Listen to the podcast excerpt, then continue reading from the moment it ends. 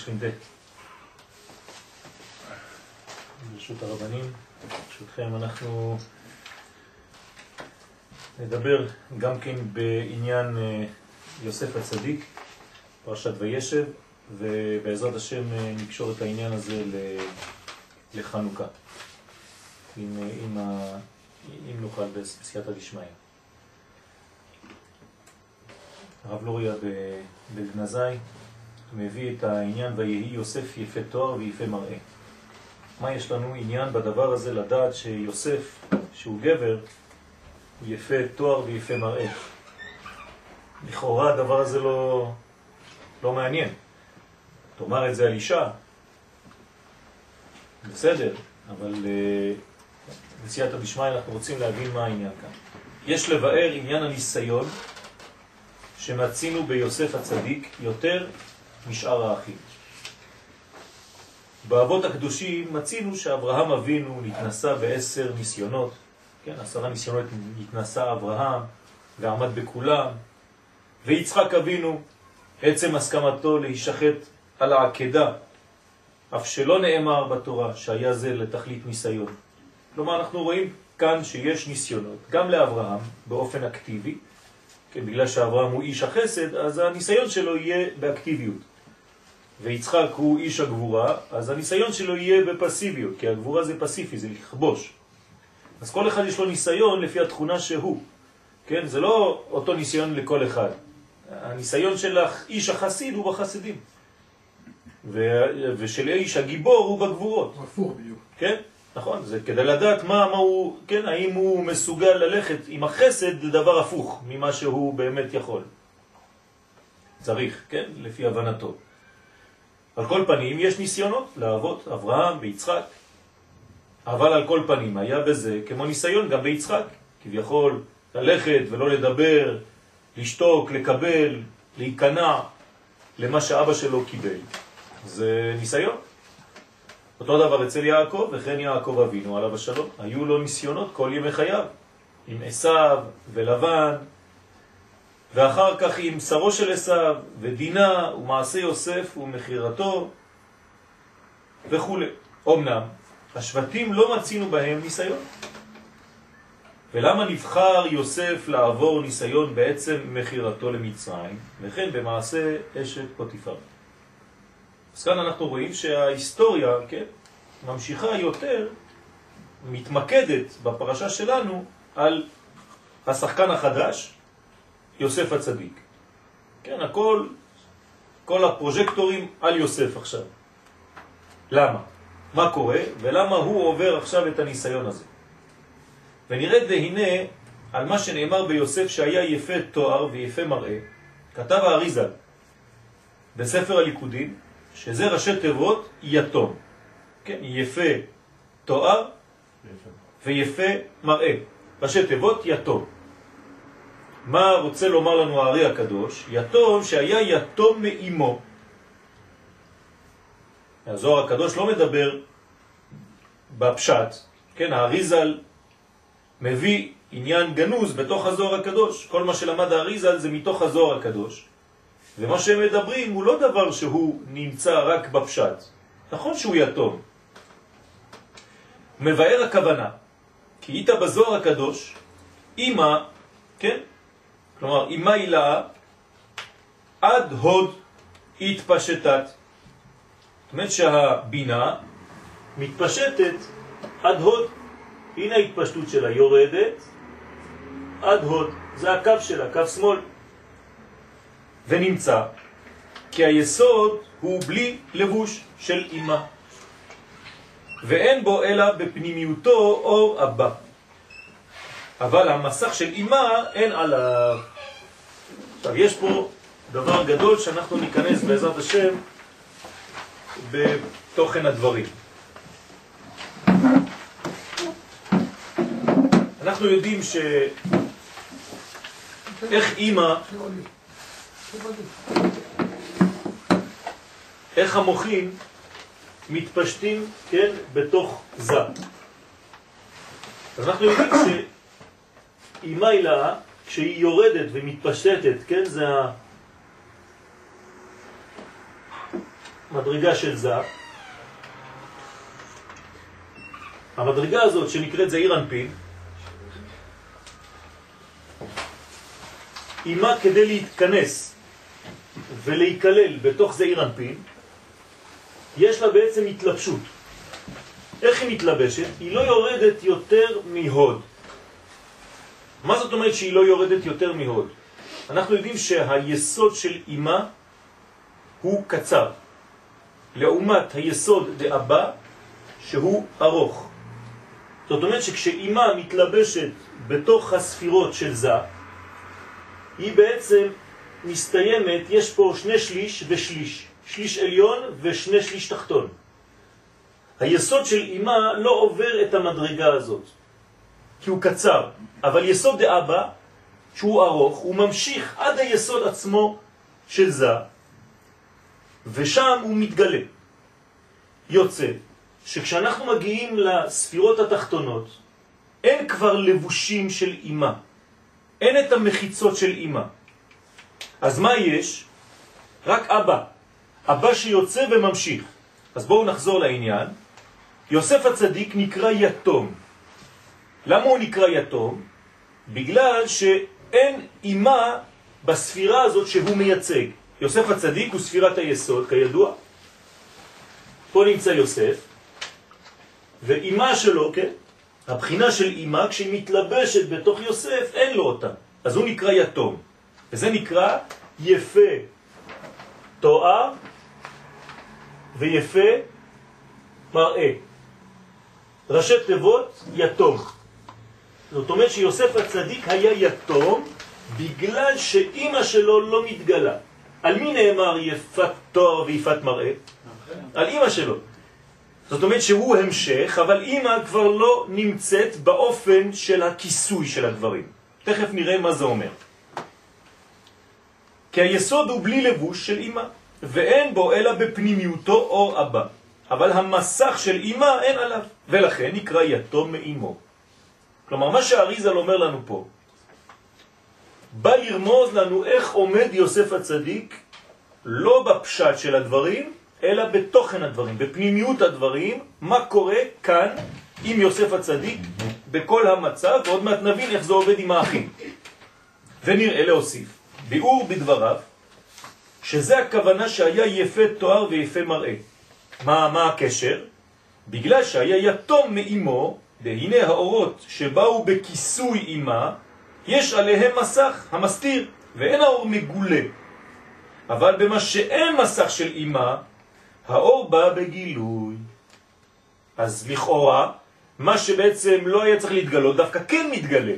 אז מי מתגלה ביוסף? רחל. התואר של אימא שלו, כמו שהתורה הגדירה אותה, ורחל הייתה יפת תואר ויפת מראה, אותה מדרגה מתגלה גם בתוך יוסף עצמו, בתוך הבן, ההמשך של האימא. אז זה בא בגילוי. עוד פעם, למה? כי הוא קצר, היסוד שלה, ומה שממשיך בעצם מתגלה פנימה. דרך אגב, מה יש לאימא? יש לה את אבא בפנים. אבא גו אימא, ושניהם ביחד יורדים. רק שזה נגמר כאן היסוד דאימא, ויסוד דאבא ממשיך. כן? בהתלבשות. אנחנו צריכים לראות את זה כאילו, כן? האימא עומדת, כן? והילד שלה, הבן שלה, כן, כביכול עומד ככה מול, והיא בעצם מתלבשת בתוכו, כמו ילד קטן שעומד ליד אימא שלו.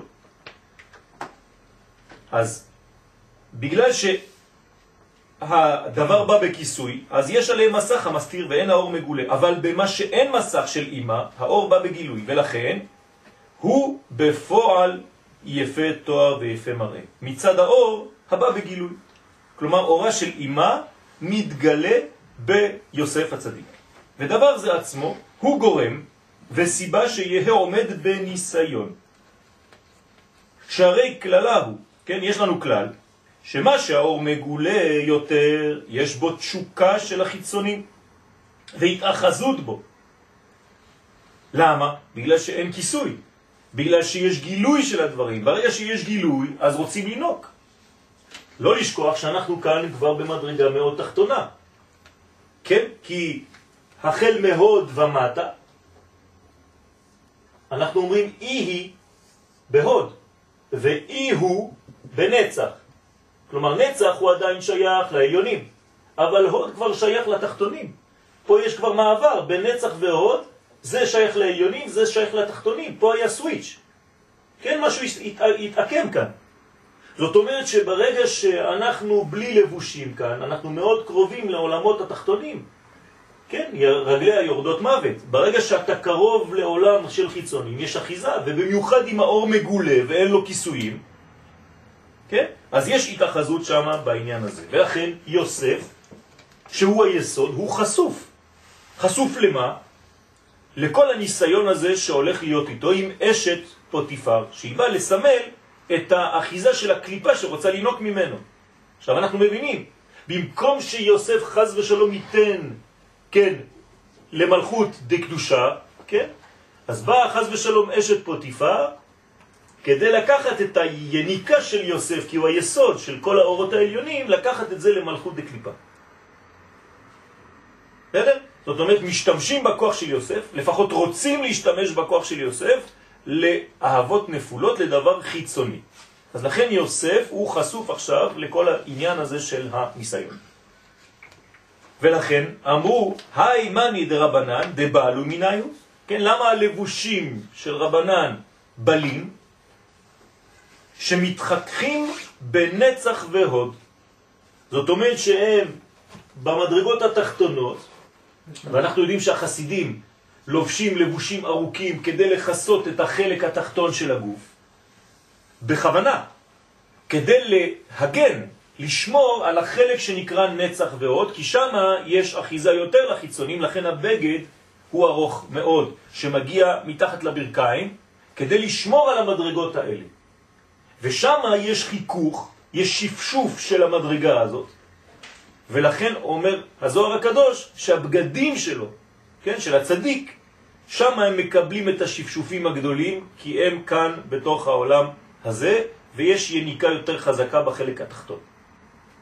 שהם לבר מגופה. כל זה בגלל שנצח והוד, למרות שזה גוף, כל זה נקרא גוף, כן, תפארת נקראת גוף, הרגליים, נצח והוד, שזה השוקיים, הם נקראים לבר מגופה, מחוץ לגוף. ברגע שאתה מחוץ לגוף, יש כבר אחיזה לחלק התחתון. וכמו שכתוב, בבחינת היסוד, כל שכן, בבחינת היסוד שאין לו הכיסוי של אימה, כן, כמו שאמרנו, לכן מתאחזים בזה ביותר. אז איפה התיקון הגדול? דווקא ביסוד. לכן הקליפה המושכת היא קליפת התאווה בעניין הזה של היסוד דווקא.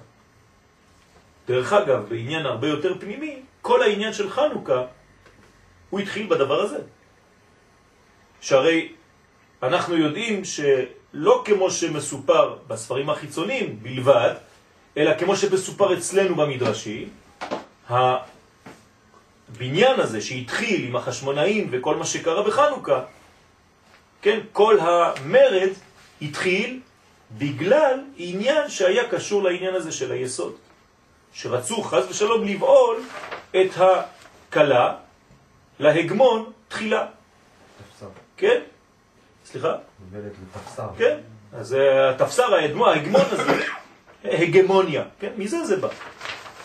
זאת אומרת שתופסים את, ה, את, ה, את הבחורה, חז ושלום, כדי לקחת שם את המדרגה של עם ישראל, של הקדושה, לפגום במדרגה הזאת. וכשהיה מרד מאותה בחורה עצמה, ביום הנישואים, כי ההלכה הייתה יותר מדי הלכתית, יש אנשים שהולכים לאיבוד בהלכה, עד כדי כך שלא היה מפריע לאף אחד. עושים חגיגה, כולם רוקדים, כולם הכל, ברגע שהיא מתפשטת בתוך החגיגה, אז כולם מתחילים לצעוק לסקנדל, כן? אישה ערומה, אוי ויי. וכל מה שקורה ליד זה לא מפריע לכם. הערב היא לא הולכת עם בעלה. אחרי החתונה, זה לא מפריע לאף אחד. אז יש אנשים שהצניעות היא דבר חיצוני, ולא מבינים בכלל. תראו עד איפה זה יכול להיות עיוות. ואז יכולים למצוא לך אפילו הלכתית שאין בעיה. למה? כי זה אונס. אם זה אונס, אז היא מותרת לבעלה גם למחרת, זה בסדר גמור, הלכתית. לא ככה יכולים לחיות ביהדות. יהדות זה לא רק הלכה. ההלכה צריכה להיות עם נשמה בפנים. אז אותה בחורה שהבינה מה קורה כאן, כן, לא, פש, לא יודעים מי, מי זאת בדיוק, אותה בחורה. מה? כן, אבל לא יודעים איך קוראים לה בדיוק. יש כמה... אה? ביתו של חשמונאי. כן, אבל לא יודעים בדיוק מי היא, אומרים חנה, יש הרבה בלבולים, כן? על כל פנים, היא העירה את הדבר הזה מחדש. ואז האחים שלה אמרו, באמת, היא צודקת. נהיינו כל כך הלכתיים, על מה חרבה ירושלים? מתי חרבה ירושלים? שהלכו לפנים משורת הדין, לא הולכים לפנים משורת הדין, הולכים לפי שורת הדין. זאת אומרת, מה שמעניין אותך זה יבש, הלכה. ואתה לא רואה מה יש בפנים. אז כאן אנחנו רואים קצת רמז לעניין הזה של היסוד. אז בוא נחזור לעניין שלנו, כן. דיברנו היום בבוקר, כנראה זה גם קשור, לגבי העניין הזה, אמרנו אמרתי לך שזה מזכיר לי דינה. כן. אחר כך יש את העניין הזה שזה מתגלגל אחר כך לפנחס, כן. בדיוק אותם, אותם 24. כן. נכון. אז כנראה יש בזה, יש כאן איזה... בוודאי, בוודאי, בוודאי. כל העניין, כל העניין הוא בדבר הזה, במדרגה הזאת. וכל מה שקורה בפרשה שלנו, זה לדעת איך מתייחסים למדרגה הזאת. כלומר, מחירת יוסף, זה לא מחירת גבר סתם, זה מחירת אותה מדרגה, כלומר, כשאנחנו לא יודעים איך משתמשים בדבר הזה, אז מה עושים? שמים אותו בצד. לא מתייחסים כמו שצריך, אני לא נכנס עכשיו כי זה שיעור בפני עצמו. ועוד דרך אגב, יוסף, הוא בדיוק נמצא פה באמצע. כי זה אחרי מקרה של אה, דינה, ו, וממנו, מהתולדות שלו, עם, עם, עם אה, הבת של דינה, נכון, ימשיכו את דינה. ימשיכו, זאת אומרת, זה נכון, אותו נכון, נכון, נכון. ולכן מצינו ביוסף ניסיון יותר מכולם. כלומר, אין ניסיון, לפחות שהתורה לא מדברת על ניסיון אצל האחים, אבל היא מדברת, כן, על ניסיון אצל יוסף הצדיק. יותר מכולם. שאין זה באותה בחינה של האבות הקדושים, שהקדוש ברוך הוא עשה במיוחד ניסיונות עבורם, אלא שכאן הוא מצד המציאות שלו, שהוא יתום מאימה, ואין עליו מסך, ולכן התאחזו בו כוחות הרע לנסותו. כן? אז עכשיו יש פה עניין שאנחנו צריכים להבין אותו, מה קורה כאן. אז אנחנו דיברנו בשני רבדים, גם בפשט, מה קורה ליוסף, אבל גם בסוד אנחנו רואים שהיסוד הוא בעצם מגלה את האורות של אימא בלי לבושים. אפשר לדבר גם על יהודה הניסיונות, אם רוצים ללכת... נכון, אבל, אבל זה, לא, זה לא אותה בחינה, כי יהודה. הניסיון שלו זה בגלל הניסיון של יוסף. נכון, אבל גם הוא ניסתה על ידי, על ידי היסוד, עם תמר. כן, אז זה, זה בגלל יוסף.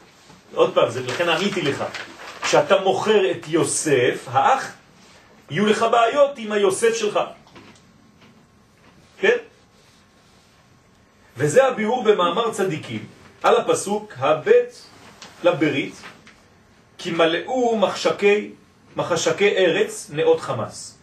לומר, כן זה תהילים, ששם הוא המקום של המשכן החמאס. איפה?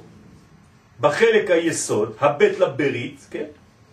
הוא הרע החומס נשמות קדושות, נשמות קדושות, והרי זה משום שאין בו מסך אימה שמבריח את הרע משם. אז היסוד הוא עבר חשוף ויש אורות גדולים שם. ולכן באים לחמוס את זה. החמאס נכנס דרך היסוד.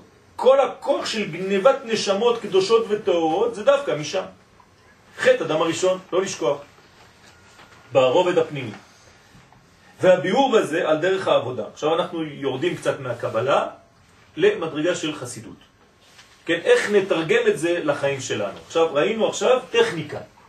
מבחינה טכנית, אורות דאימה יורדים, אבל אין להם כבר לבוש, אין להם מסך פה. אז הם מתגלים, כן, מבחינה יותר חזקה כי הם כבר לבושים. ויש הרבה אורות של אבא בפנים. איך זה עובד בחיים שלנו? והביאור בזה על דרך העבודה. כי אימה נקראת נועם. וכן יין המשומר, כן, מששת ימי בראשית, ועולם הבא, שנכלל בזה התענוג הרוחני, כל המדרגות שאמרנו עכשיו, יין המשומר, אימא, נועם, כן, עולם הבא, תענוג רוחני, כל זה כאן בבינה. שיש לאדם מקרבת אלוהים והתעוררות המידות, וזה מבריח את החיצונים, שבעת שהאדם מרגיש נועם בתורה ובמצוות, אינו נמשך לתענוגי החומר. זאת אומרת, מה פועלת הבינה באדם? איך זה פועל? שפשוט מאוד אנחנו מרגישים תענוג בקשר לתורה, והתענוג הזה דוחה, לא מבטל, לא שורף, אבל דוחה כל מיני תענוגים אחרים. לקחנו לעצמנו את העונג הגדול הזה, וזו תמורה גדולה מאוד ביחס לכל התענוגים של העולם הזה. שום דבר לא יגיע למדרגה של העונג שאתה מרגיש, או בשבת, או במדרגה שנקראת כאן עולם הבא, או בעונג הזה, או בכל המילים הנרדפות שמגדירות את הבינה. וזה בעצם לוקח אותנו לכיוונים שאנחנו לא מתייחסים יותר מדי לחומר. אמנם, היסוד אינו ספירה ומידה, כלל. אז מה זה היסוד? כן, כולם אומרים ספירת היסוד. היסוד זה לא ספירה. זה גם לא מידה. אין דבר כזה מידת היסוד. אז מה זה? אלא כללות כולם. זאת אומרת שזה מדרגה שכוללת את כל המדרגות, לכן, לכן היסוד, כן, יש פה אחד, שתיים, שלוש, ארבע, חמש, כן? חמש כפול עשר כל אחד זה חמישים. ולכן חמישים זה כל, כף למד. לכן היסוד נקרא כל. לעומת המלכות שנקראת כל וה' אחרונה, קלה. זאת אומרת שיש כאן בניין שהיסוד לא נקרא ספירה בפני עצמו, אלא הוא כולל את כל המדרגות. אם נתרגם את זה למשיחים, משיח בן יוסף הוא כל, ומשיח בן דוד היא הכללות שבכללות. זאת אומרת, שניהם מבחינת כלל. דרך אגב, אדם נקרא צדיק, איך אפשר להגדיר אדם אם הוא צדיק או לא? רק אם הוא כל, אם הוא כללי. אדם פרטי הוא לא צדיק. הוא יכול להיות צדיק פרטי, אבל זה לא נקרא עכשיו צדיק. הצדיק האמיתי הוא צדיק שכולל, הוא כלל ישראל. זה נקרא כלל. אתם מבינים מה קרה עכשיו לאחים? הם הוציאו את עצמם מן הכלל. ליתר דיוק, הם הוציאו את הכלל מעצמם, מעצמם. לכן מה קרה? כפרו בעיקר, הלכו לאיבוד. התחילו להתפזר. כולם התחילו להתחלק. כולם התחילו לברוח. אין כבר דבק, כי אין כללות. עד שחוזר יוסף. ואף אחד לא יכול לחיות. אפילו לא הכולל הזה שנקרא יעקב. גם הוא מבחינת מת. עובדה שכשיוסף חוזר, ותחי רוח יעקב. פתאום יש לו רוח, כי המדרגה שלו זה רוח, כן? נפש, רוח, נשמה, חיה יחידה. רק אז חוזרת הרוח. ולכן הוא נקרא האחד. האחד איננו. יוסף נקרא האחד. והמלכות כאן היא תגלה את כל העניין. זאת אומרת שיסוד אינו ספירה. ולכן, כשאין בו התענוג של מעשה מצווה והתעוררות המידות, אז לאן הוא נמשך? לתענוג גשמי. מיד. כלומר, זה לא איזה מידה, או שזה מגלה מדרגה, או שזה מגלה מדרגה אחרת. אין פה הרבה חוכמות. אמנם, אף שאין בו מסך אימה, כמו שאמרנו מקודם, כי היסוד של אימה קצר, יש בו יותר בגילוי יסוד אבא. אה, למה? כי היסוד של אבא יותר ארוך, אז הוא יורד, הוא מתפשט. שהרי כל עוד שיש מסך של אימה, אז היסוד של אבא מתלבש בו, ואיננו מגולה. כלומר, גם יסוד של אבא אני לא רואה. אבל ברגע שהיסוד של אבא הוא בתוך יסוד דאימה, ויסוד דאימה הוא קצר, ועכשיו בוקע משם יסוד אבא, אז אתה רואה עכשיו גם כן אורות גדולים מאוד של חוכמה. לא רק של בינה, אימה, אלא של אבא. זה כבר משנה את כל הסיפור. אז מה קורה כאן? אבל אחר שנגמר מסך של אימה, כן, כמו שאמרנו פה בשני, בשליש תפארת עליון, מאיר בפנימיות היסוד, יסוד אבא, שיורד בכל קומת זה, כלומר עד היסוד עצמו. ויסוד אבא הוא בחינת חוכמה. אנחנו מה? כן, זה החוכמה. אנחנו מה? זה הכוח של המהות שהיא מה? היא בחינת הביטול, כמו באצילות. עכשיו הרב הכניס פה עניין של נוסף, והוא מילת המפתח ביטול. כלומר, מה זה חוכמה? אמרנו שבינה זה עונג. לעומתה, חוכמה זה ביטול. כלומר, אדם שלא מסוגל להתבטל, זאת המדרגה, אין לו חוכמה. כלומר, אדם שאין לו ענבה לא יכול לקבל חוכמה, אין לו ביטול, הוא לא מתבטל. אז הוא לא יכול לבלוט. רק מי שבטל בולט. ולכן, זה מדרגת בחינת הביטול, כמו באצילות. איך אנחנו יודעים שזה ביטול? מי החליט דבר כזה? אז בואו נתרגם את זה לעולמות. כן? זה איזה עולם? אה? אדם קדמון. אק. איזה עולם זה? אצילות. מה כתוב על אצילות? אי הוא וחיוי וגרמוי חד בהון. זאת אומרת שאין בליטה של מישהו, לא אורות ולא כלים, כולם אותו דבר כי יש ביטול במדרגה הזאת. שאי הוא וגרמוי חד, וכבודי לאחר לא אתן. נמצא שמצד אחד חסר המסך של אמא. עכשיו אנחנו חוזרים ליוסף. סיכום, אין לו מסכים של אמא. אבל יש אור הפנימי של אבא, שהוא בחינת הביטול, ועל ידי כך יכולים להתגבר על כוח הרע הנאחז ביסוד. זאת אומרת, בגלל שאין את המסכים של אמא, אז האור של אבא בוקע, וכשהוא מגיע לפה, גם כשיש חז ושלום משיכה לדבר של עריות, אז על ידי הכוח שמתגלה מאצילות, חוכמה, אז האדם יכול להישמר. מה קרה ליוסף, אתם זוכרים? ראה את התמונה שלך. יפה. ראה את דיוקן של אביו. הנה הסוד. אתם מבינים מה קורה? זאת אומרת, לא מדובר סתם שהוא ראה את אבא שלו בחלום, או פתאום ראה את הפרצוף של אבא. הוא ראה את אורות של אבא שמגולים. זה נקרא דיוקן של אביו. ולכן הוא יכול לעמוד בניסיון.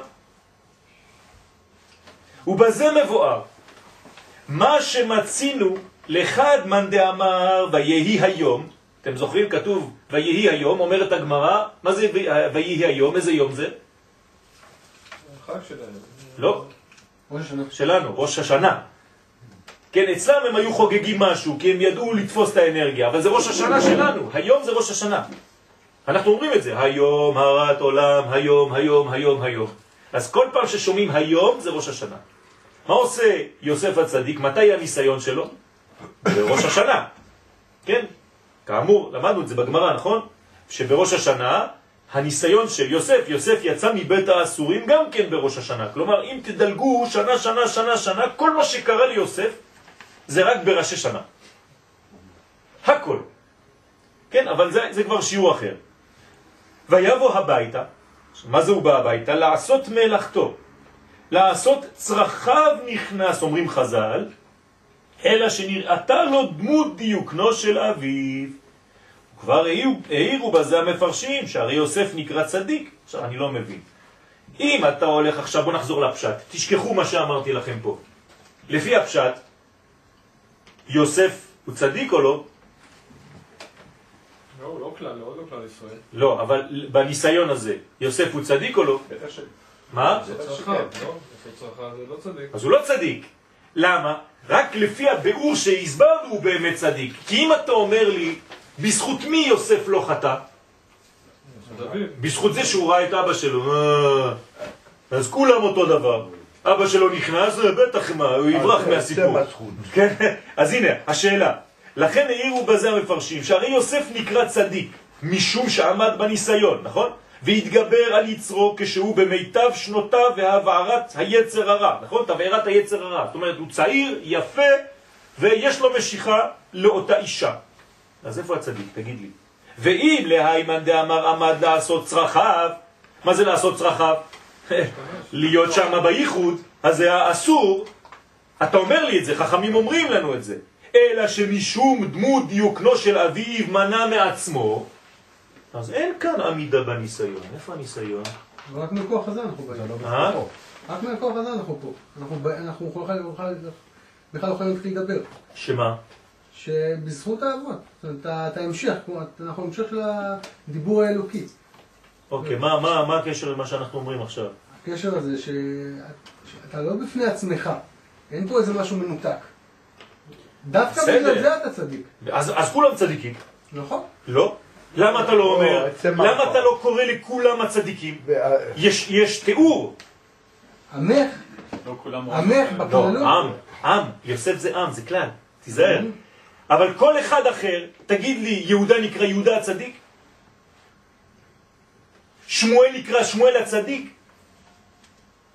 משה נקרא משה הצדיק? אבל הם גם כן מקבלים מהאבות. אבל זה לא נקרא צדיק.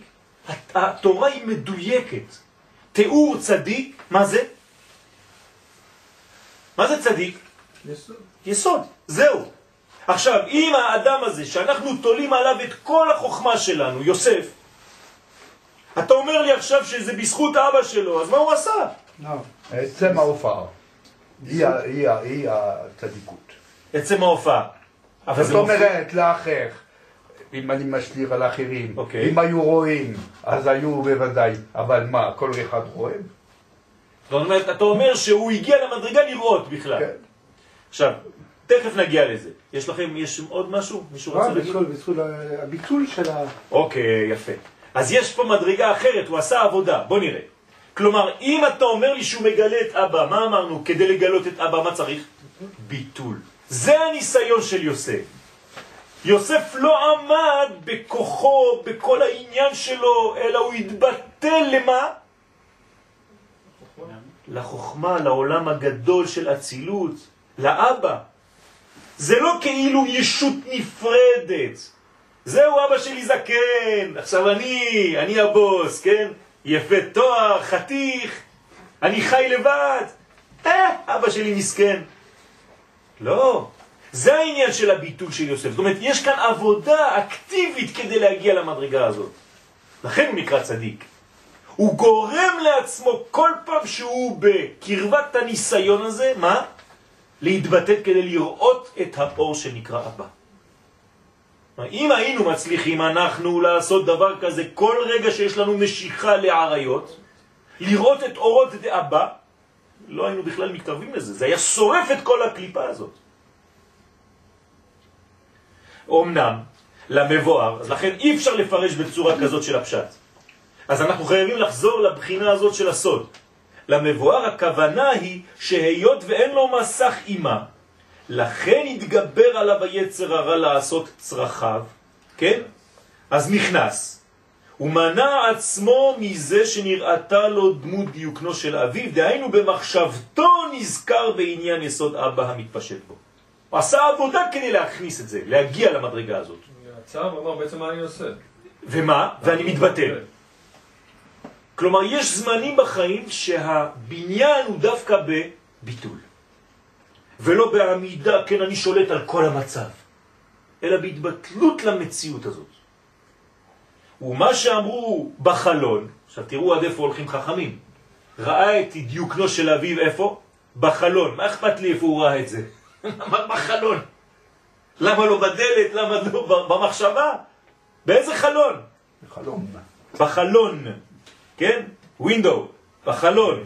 הכוונה שהרי יסוד אבא מגיע עד פתח היסוד. כלומר, אמרנו מקודם שאיפה מסתיים יסוד האבא? עד היסוד עצמו, של. זה. זאת אומרת שזה הפתח נקרא חלון. וכל העולמות הם מתחת, פה בעולם הזה. הקדוש ברוך הוא משגיח עלינו, מציץ מן, כן, מביט מן החלונות, מציץ מן החרקים, שיר השירים. כן, כאן נמצא חלון, בבחינה של ביטול, וזה עניין פתח היסוד הנזכר בבחינה של ביטול. כלומר, אם אתה בפתח של החלון, מי אתה רואה בעצם? לא, את האבא. וזה הסוד, אתם זוכרים את הסיפור של אחד מגדולי החסידות, שאמר מה ההבדל בין חלון לבין מראה. מה ההבדל? במראה יש רק כיסוי של כסף. זה חלון, זה זכוכית, אותו דבר, אבל יש כסף מאחורה. אז כשאתה מסתכל על זה, את מי אתה רואה? רק את עצמך. אבל בחלון, בגלל שאין כיסוי מצופה כסף, את מי אתה רואה? את האחר, את השני. אתה דואג, וזה מה שקורה ליוסף הצדיק. יוסף הצדיק הוא לא אדם בפני עצמו. אני חוזר למה שאומרת הקבלה, יסוד איננה ספירה, איננה מידה. אז מה התכונה של היסוד? שהיא בטלה למדרגה העליונה. הרי אבא יסד ברטה. מה אמרתי? הכל. אבא יסד ברטה. בזכות שיסוד לא תופס מקום. אני מעביר לו מכתב, מה הוא עושה היסוד?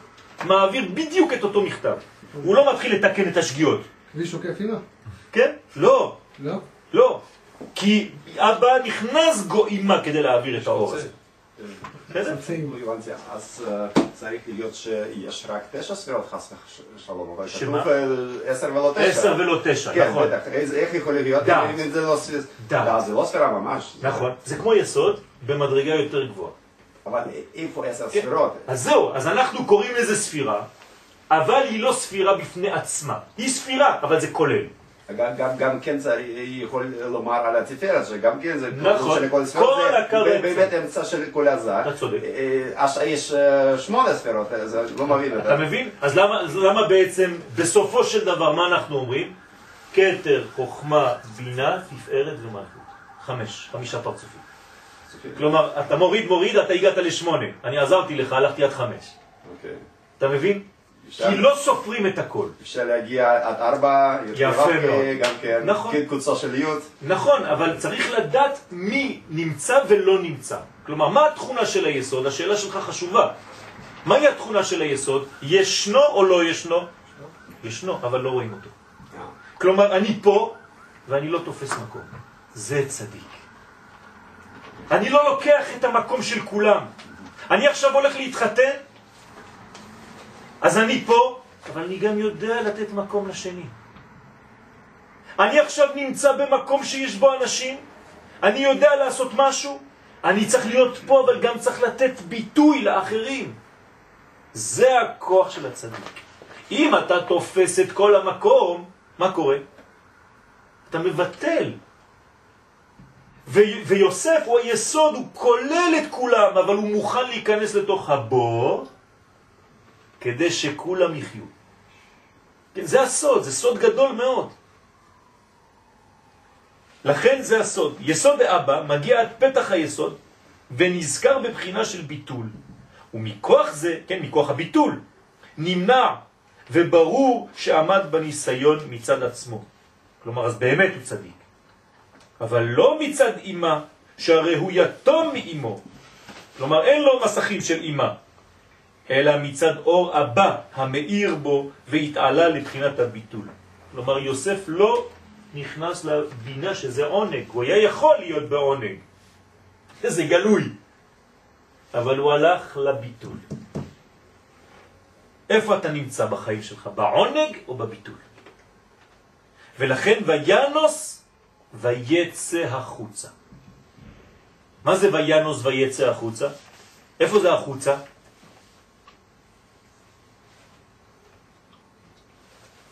חוכ... חוכמה זה נקרא החוצה. למה זה נקרא החוצה? יפה. בינה זה. כל זה. בינה זה האימא, נכון? אם הבנים, שמחה. אז היא בפנים, אימא. איפה אבא? בחוץ. אז אני, וינוס ויצא החוצה, זה הניסיון שלו. הוא הלך עד המדרגה. יפה, כמו אברהם אבינו. שהקדוש ברוך הוא אומר לו, צא החוצה. וספור הכוכבים.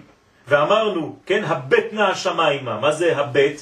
ממעלה למטה, ולא ממטה למעלה. זאת אומרת שבעצם יוסף חוזר לבחינת עולם האצילות במדרגה הזאת. הוא מתבטל לאור של עולם האצילות, אי הוא וחיוי וגרמוי חדון. אין יוסף, אתה לא רואה אותו. הוא משאיר את כל המלבושים שלו. יפה מאוד. הוא משאיר את המלבושים אצלה, זה לא שהוא השאיר וברח כמו באיזה סרט, כן? היא התחילה לתפוס אותו, בוא לפה, והוא לא, עזבי אותי, כן? זה הסוד. זאת אומרת, הוא השאיר את המלבושים כאן, אז יש לו מידות. כן? אז זה, זה בוודאי, כן, אבל צריך להבין מה קורה. הביטול שלו כאן, זה מה שתופס את העניין. לכן הוא ספירה ולא ספירה. הוא לובש מידות. כן, מתלבש בכולם. ומטעם זה, כן, איך הוא אומר יוסף בחלום? אני באמצע, וכולכם מסביב. אז זה לכאורה זה גאווה גדולה, לא? ושם אה, גם אב מסביב, ופה הוא חוזר בעצם לאבא, זאת אומרת יש פה איזה... אה, מה כתוב? ואביו שמר. את הדבר. הבנת? כן? אביו שמר את הדבר. זה החוכמה. בסדר? ומטעם זה נקרא יוסף הצדיק, כן? שהרי עמד בניסיון ונעשה בחינת מה וביטול. וזה מה שנרמז בפרשת בשלח, ויקח משה את עצמות יוסף. עכשיו משה רבנו, עליו השלום, יוצא ממצרים, בני ישראל יוצאים ממצרים, כולם מתעסקים ביציאת מצרים, מה עושה יוסף? משה? הולך להביא את העצמות של יוסף, את העצמות. למה הוא הולך להביא את העצמות של יוסף? מה הוא עושה עם זה? באותה בחינה, לא? זאת אומרת, שמה? הוא מחצי את עצמו. שמה? שמה? למה? מה, מה אמר משה? ואנחנו מה, נכון? אז, אז גם הוא הגיע למדרגה הזאת. זאת אומרת שהוא אותה בחינה של יוסף, ולכן משה מוזכר ביציאת מצרים, בהגדה אנחנו מזכירים את משה? לא, אותו דבר. הוא כאן, הוא כאן, אחלה כאן. אין יותר ממשה ביציאת מצרים, והוא לא כאן. אתה לא רואה את משה בהגדה של פסח. איך יכול להיות? נמצא ולא נמצא, כן? אבל משיח הוא בחינת נצח. יפה, יפה, אבל זה בחינת מדרגה אחת שאתה מדבר של משה בנצח, הוא מתגלה בנצח, אבל איפה הבחינה הפנימית שלו? תפארת. לא, יסוד דאבא. זה משה, יסוד דחוכמה, הוא מתגלה בתפארת ואחר כך בנצח. אבל היסוד הפנימי שלו נקרא יסוד דאבא. הנה יוסף. הנה יוסף, יסוד דאבא. יוסף, יוסף שהוא משה? יפה. אומרת, עכשיו אנחנו עושים אנלוגיה כזאת? בוודאי. לכן מה כתוב? ותראה אותו כי טוב שנולד? מהול. הייתה לו ברית מילה כבר, מה אכפת לי לדעת שהייתה לו ברית מילה? אלא אומרים לך ברמז, הוא כמו יוסף, זה יוסף. יוסף ומשה זה מדרגה אחת. דרך אגב, יעקב, שזה הגוף, עם הברית יוסף, זה מדרגה אחת, נכון? אלה תולדות יעקב, יוסף. מה אומר הזוהר הקדוש? ביחס ליעקב ומשה, משה מבפנים ויעקב מבחוץ. אה, זו היסוד שלו. יפה מאוד. אותו דבר. כן, ופה אנחנו חוזרים למשה בתפארת, כן? לכן, ויקח משה את עצמות יוסף, אמו, כי משה הוא מבחינת יסוד הבא. הנה, כידוע. ולכן אמר, ונחנו מה? והיא הבחינה של עצמות יוסף, שעל ידה התגבר על יצרו, ומשה רבנו, כשיצא ממצרים, לקח עמו בחינה זו של עצמות יוסף. הוא הפנימיות של יוסף. כלומר, הוא לקח את זה, זה האנרגיה שלו, של עצמו. ככה יוצאים ממצרים, אי אפשר לצאת ממצרים בלי יוסף. איך הארון משתלב פה? אה? אנחנו. אותו דבר. כל העניין של הארון זה העניין של הגילוי של יוסף, ההתלבשות שלו במימדים יותר אנושיים. תורת משה, תורת הארון. כלומר, תורת משה זה חותך, תורת הארון זה בסדר, בואו נשתלב עם מה שקורה בשטח. אתם רוצים לעשות עגל, נעזור לכם כאן ונעשה תשובה ביחד. כן, זה עוד מדרגה. אבל אי אפשר לצאת ממצרים בלי יוסף. גם יציאת מצרים, וזה וינוס ויצא החוצה. אותו דבר. ואז מה השאירו? כביכול לבושים חיצוניים. אבל לקחו את הלבושים הפנימיים האמיתיים. לא, לקחו אותם. כן? אבל לא את החיצוניים. את החיצוניות השאירו שם. לקחו את הלבושים הפנימיים ששייכים לשורש נשמתם. כלומר, מה זה הלבושים החיצוניים? הלשון, השמות המצריים וכו' וכו' וכו'. ששמרו את לשונם, שמרו את הצורה של הלבוש שלהם ושמרו את כל המדרגות הפנימיות השייכות לשורש ישראל. השאירו את החיצוניות בחוץ. גם באמת שם כשהם יוצאים, אז אה, יש להם כל העניין של של נימולים. כן, אותו דבר, עושים ברית מילה. וזה בפתח. ויעבור השם על הפתח. מי זה הפתח? יוסף. הוא עובר על הפתחים. בסדר? ולפי המבואר, מה שנאמר, וישראל אהב את יוסף מכל אחיו, כי בן זקונים הוא לו. יש לפרש שאין הכוונה כפשוטו אהבה מרובה מכל האחים. זה לא שאבא אהב את הבן יותר משאר האחים, אלא שישראל לגבי השבטים הוא בחינת יסוד אבא, ולכן בכל האחים היסוד אבא מכוסה עם יסוד אמא.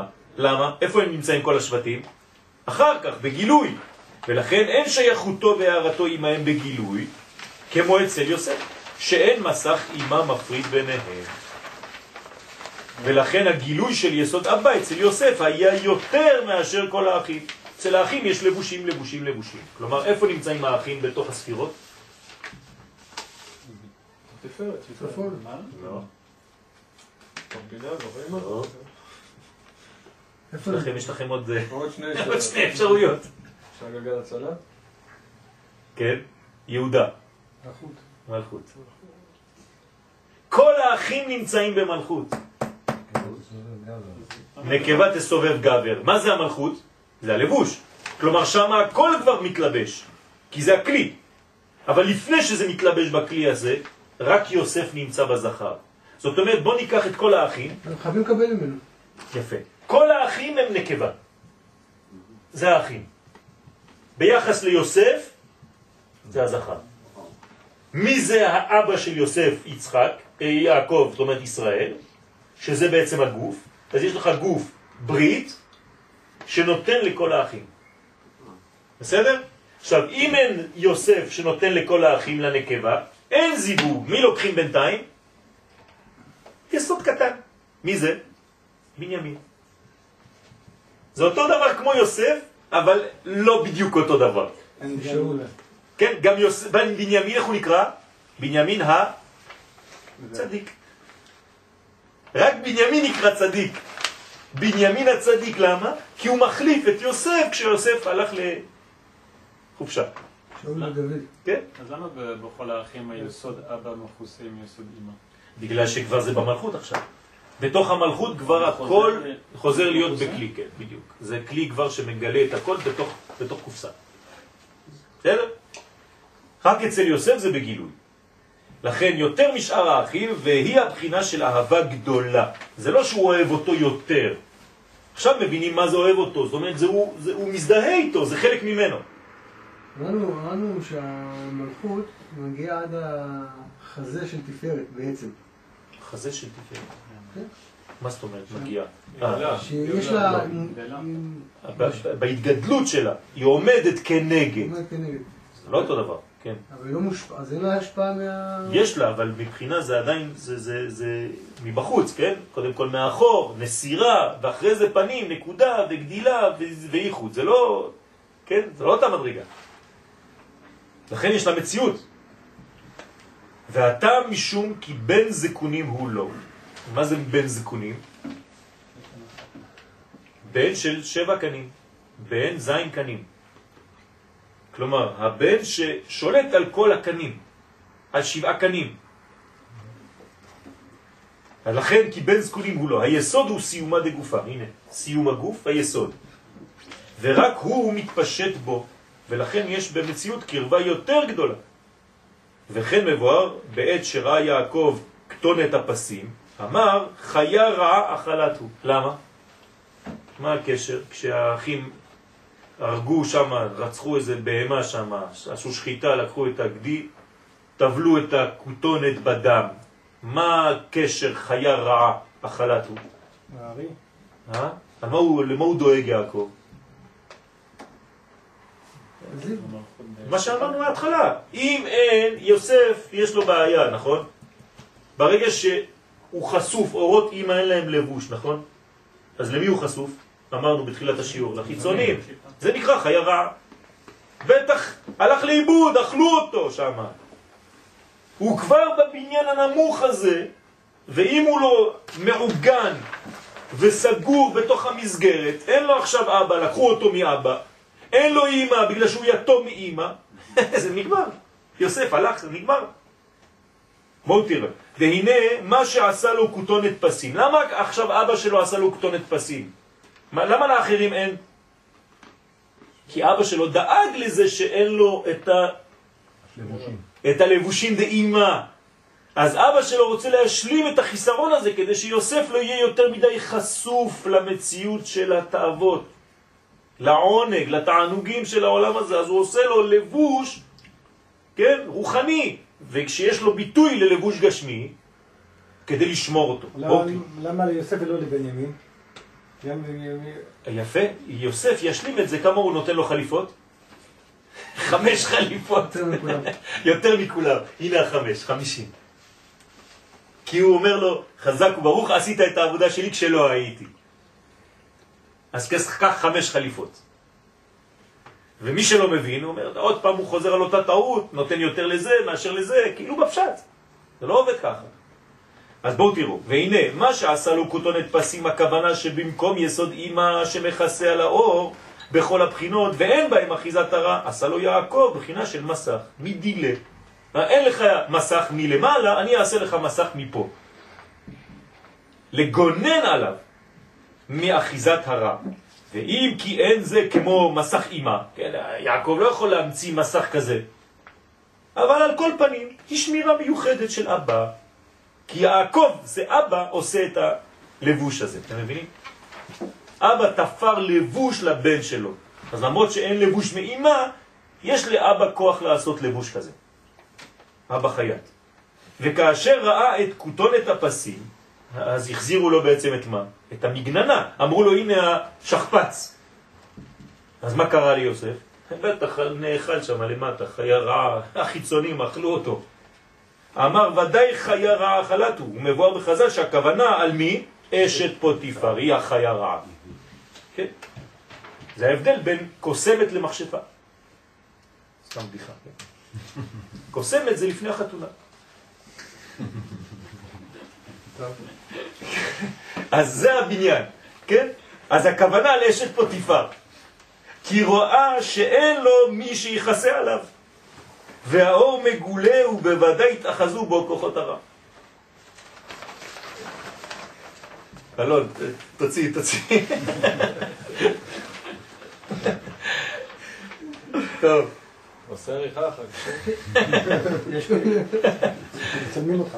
וביור עניין כותונת הבסים, כן? שהיא שמירה מכוח אבא, יש לומר שהכוונה על זה שאמרו חז"ל שלמד עמו תורה, כן? איך זה?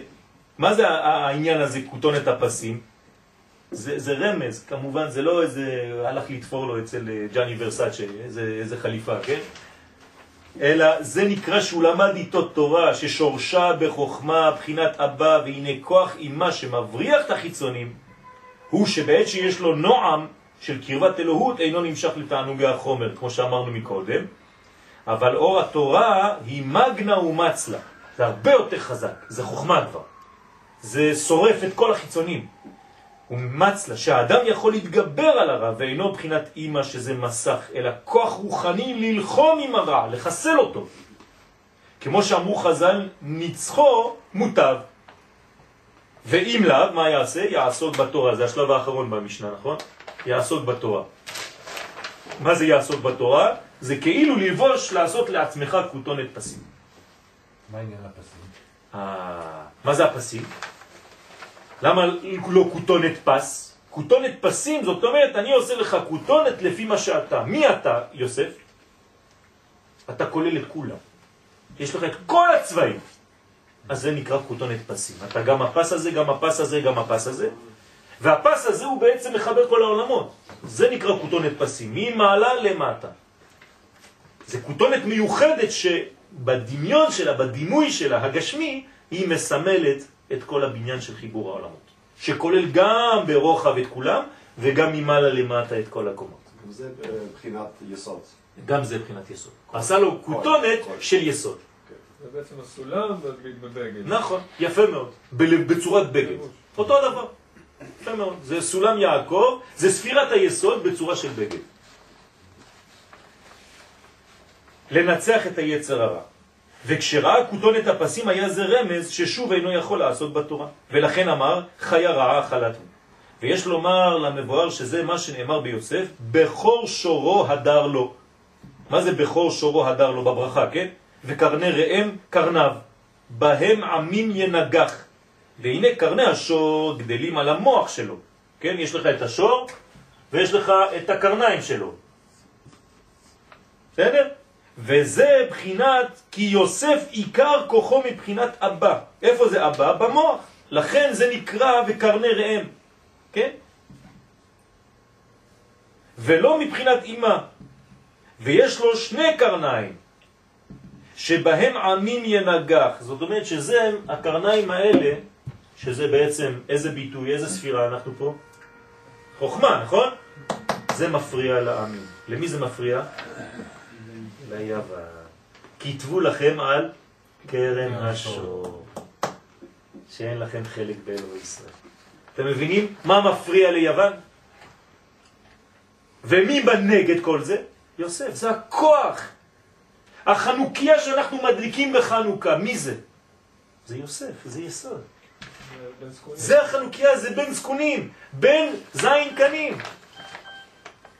האחד אור הבא בפנימיות, שהוא עניין הביטול, והשני אור התורה. אז יש לנו שני קרניים לאותו שור, אחד זה התורה, ואחד שהוא הנוגח ומנצח את היצר הרע, כן, הביטול, והשני אור התורה. אז יש לך ביטול ותורה. ולעומת זה, כן, תורה, למה זה תורה? זה בעצם הנה שני הקרניים פה. זה התורה. משה קיבל תורה מסיני, סיני זה בינה, אז איך זה בא לידי ביטוי הבינה אצלו? אמרנו שדווקא... על ידי לימוד התורה. כשהאבא שלו למד איתו תורה, נתן לו לבוש לחוכמה הזאת. כמו שהחוכמה מגיעה בבניין, נכון. בדיוק, אז הוא עשה לו. כותונת פסים, שזה בעצם חוכמה, אבל בביטוי של לבוש כבר. ואמרנו, דרך אגב, שזה הלבוש של האימא, של בינה, מקודם. כדי לכסות, במקום שהיא קצרה, נכון? ולעומת זה, מצינו כי מלכות יוון גזרה לכתוב על קרן השור, הנה, שאין לכם חלק באלוהי ישראל. אמרנו הבוקר, בשיעור, נכון? מה זה השור? המכונית של התקופה ההיא. היה סטיקר, כן, במקום לכתוב אה, עם עם הגולן, היה כתוב אין לכם חלק באלוהי ישראל. כל היהודים חילקו להם שידביקו את זה על המכוניות שלהם, על השור. טכנאי, אה, מה היית עושה עם שור? השור לא עובד, תחליף. כן? זה טסליים, כן? אז זה הבניין. הבניין הזה, נתנו את זה לאנשים. חוץ מזה, מה זה היה גם? כוח עבודה. טרקטור. נכון? טרקטור. זאת אומרת שהיסוד הזה של השור מסמל הרבה דברים. חומר. חומר. ומה השידור של יוון? אין לחומר חלק. באלוהי ישראל. זאת אומרת, יש אלוהי ישראל, יש חומר, שני דברים שונים, אל תבלבל לנו את המוח. יש פילוסופיה ויש ספרטה. ספורט. או זה או זה. הם לא מתערבבים. ביוון לא מתערבבים. הפילוסופים היה להם איים משלהם, והספרטה איים משלהם. אלה מתאמנים כל היום, מי שחסר קצת אימון, מה עושים לו?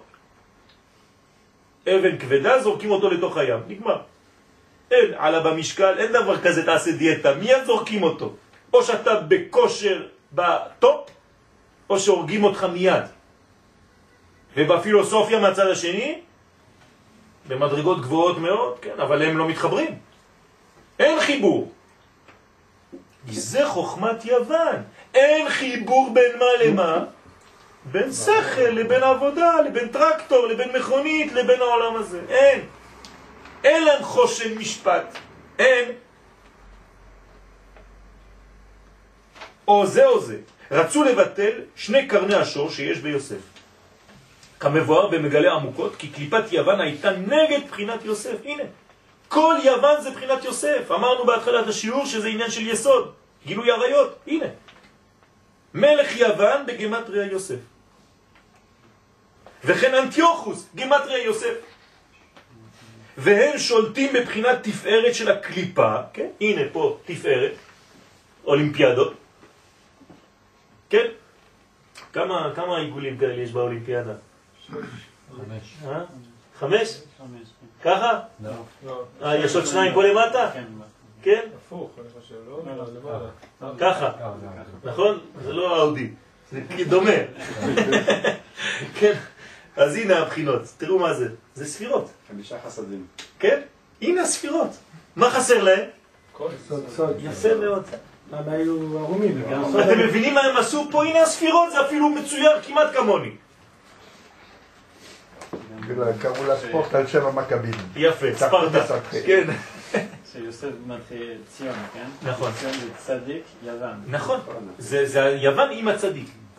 עם תכונה של ארץ ישראל, בחינה של הציון. לכן תפארת הקליפה, כיוון שיסוד אימא נמשך רק עד שליש תפארת. הנה עכשיו הוא, הוא מגלה לנו מה שאמרתי לכם בתחילת השיעור. שאיפה נמשך יסוד אימא? עד שליש תפארת, עד פה. ושם יש להם אחיזה, וגוף וברית אינון חד, ולכן בדווקא אמרו על קרן השור שתי הבחינות אלו, ביטול ותורה באו לבטל. כלומר היוונים באו לבטל גם את הבחינה של הביטול וגם את הבחינה של התורה. כמו שכתוב להשכיחם תורתך, וכן הכניסו קליפה של אנא אמלוך. מה זה אנא אמלוך? כל אחד בחינה של עצמו, אין אחר, זהו. אין יסוד, אין חיבור בין מדרגה למדרגה, ולכן טימאו כל השמנים, בחינת אבא, כי שמן בחוכמה. אז טימאו את כל החוכמה. ודווקא הכהן הגדול שהוא בחינת בחוכמה, כן, כהן זה פה בחסד, כהן גדול בחוכמה. שהתגבר עליו, וכן פח השמן שהיה חתום בחותמו של כהן גדול, הוא שהמשיך את הנס. והנה אריזל כתב בכוונות תחומים, וכמו שהתפארת שליש מכוסה ושני שליש מגולים, כן, זה עכשיו סיכום לכל מה שלמדנו. שליש מכוסה, שני שליש מגולים, כך הוא ביסוד, אותו דבר אצל היסוד. ברית וגופה, עינון חד, נכון? והנה ימי החול, תיקח עכשיו את כל זה, הנה זה העולם שלנו, נכון? יום ראשון בשבוע, יום שני, שלישי, רביעי, חמישי, שישי. שבת. מה אומר פה האריזל? הנה ימי החול הם כנגד ו' ספירות, מחסד עד יסוד. יום שישי הוא ביסוד. אז מה התכונה של יום שישי? זה יום או לא יום? נכון, זה לא יום. אתם מרגישים שזה לא יום. את, זה, כן, אתה לא יודע, הוא פה ולא פה, זה שבת. ה- הוא נעלם, יום שישי נעלם, הוא נבלע בתוך העניין הזה. עכשיו תשימו לב, בתוך יום השישי איזה סוד יש פה. שישי הוא ביסוד, ויש בו אותה בחינה, שמשליש יום השישי הוא בלי כיסוי, ואז מאיר בחינת היסוד מאור אבא בגילוי יותר. זאת אומרת, עד שליש יום שישי ושני שליש יום שישי יש שינוי. ולכן מבואר באריזל דמי שמת משעה חמישית, האדם חז ושלום עד 120 מת ביום שישי בשעה חמישית והלאה. שוב אין לו חיבוט הקבר. למה? כי הוא כבר בגילוי של שבת ושני שליש המגולים. והוא גם מבואר משום שיש גילוי של יסוד אבא בלי כיסוי משליש היום. מה זה אבא? מה זה שבת? אבא, עולם האצילות, חוכמה. וזה האור המיוחד שיש בערב שבת, שהוא נוסף על האור של שבת, שהוא מבחינת מלכות. ואילו יום שישי, משליש היום ובפרט מחצות, שזה ממש השליש המובהק, כן? נאמר לזה, מאיר אור הבא יותר מאשר בחול.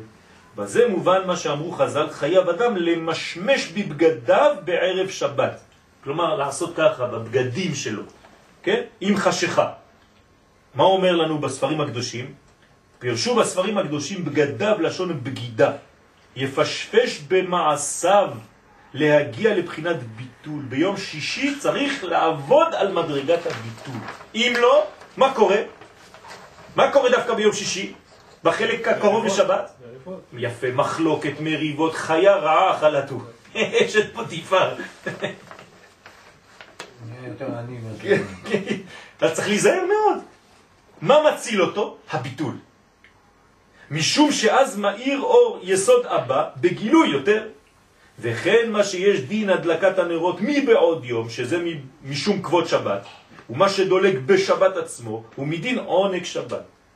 אז תשימו לב, יש מה שלפני שבת ומה שיש בתוך השבת. אתה הדלקת לפני שבת, מה זה? כבוד, אה? כבוד. לפני שבת מה זה? ומה זה בתוך שבת? עונג, יפה מאוד. אחר כך אתה עובר לזה שוב. אחרי זה זה מתגלה בצורות אחרות, אבל לפני שבת אתה מגלה את האור הזה, בתוך שבת, כשכבר נכנסה שבת, כבר חושך, האור ממשיך בבית, זה משום שלום בית, זה עונג, עונג שבת. זה שרידה? לא, לא. זה, זה התגלות בצורה של לבוש עכשיו. כן. שני הקרניים של יוסף. והכוונה על אור הבא מקודש, כן?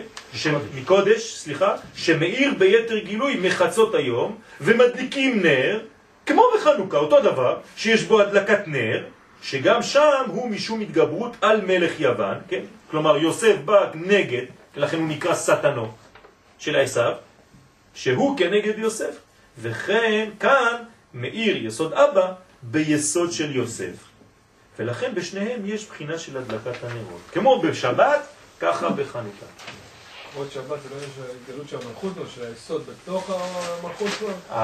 המלכות, שבת אנחנו קוראים לזה מלכות, נכון? אז שם אנחנו לא יכולים לעשות לפעול מלכות. אבל מה, מה מתגלה שם? מה זה, זה שבת באמת? בעולם הבא, בינה. איזה ספירה זה? בינה. לא, לא, יפה. יסוד האבא זה מלכות שעולה לבינה, אבל שמתגלה בה אור החוכמה. אז אותו כבוד שמדבר פה זה לא, לא הנקודה הזאת של המלכות שהיא, שאתה רוצה כבר, אתה מכבד את השבת, ואז בעונג אתה כבר בבינה. יפה, נכון, נכון. זה החיבור של שלוש המדרגות האלה. ולכן יש כמה מעלות בתוך השבת עצמה. סעודה ראשונה, סעודה שנייה וסעודה שלישית, אתה עולה, עולה מדרגות. זה מדרגה. השבת, יש לה שני שמות, יום השביעי ושבת. אין דבר כזה ביום אחר. כי שביעי זה ביחס לשש, ושבת זה כבר שם, שם של מדרגה, זה משהו אחר, זה לא מספר. אז יהיה רצון שבעזרת השם נפיק את האור של יוסף הצדיק, שזה האור שמתגלה בחנוכה, ולכן אנחנו קוראים כל הפרשיות האלה של וישב ומקץ בתוך העניין של חנוכה, ויתגלה בנו מה שכתוב, קץ שם לחושך, והקדוש ברוך הוא יאיר עינינו בעזרת השם שנגדיל את אה, הבחינה הזאת של יוסף הצדיק, בחינת היסוד, ונגלה את האורות, כן, את שני הקרניים האלה של השור הגדול, בעזרת השם, ולא ניפול כמו שנפלו בחטא העגל, זה רצו לעשות את זה בצורה אחרת. יצא להם עגל. אלא לגלות את זה בזמנים הנכונים, במקום הנכון, ובעזרת השם להיות גם בביטול, וגם כן אחרי זה, מתוך הביטול, לקבל את העונג הזה מבחינת הבא. אמן כן יהיה רצון, ונשיא לביאת משיח בקרוב. אמן.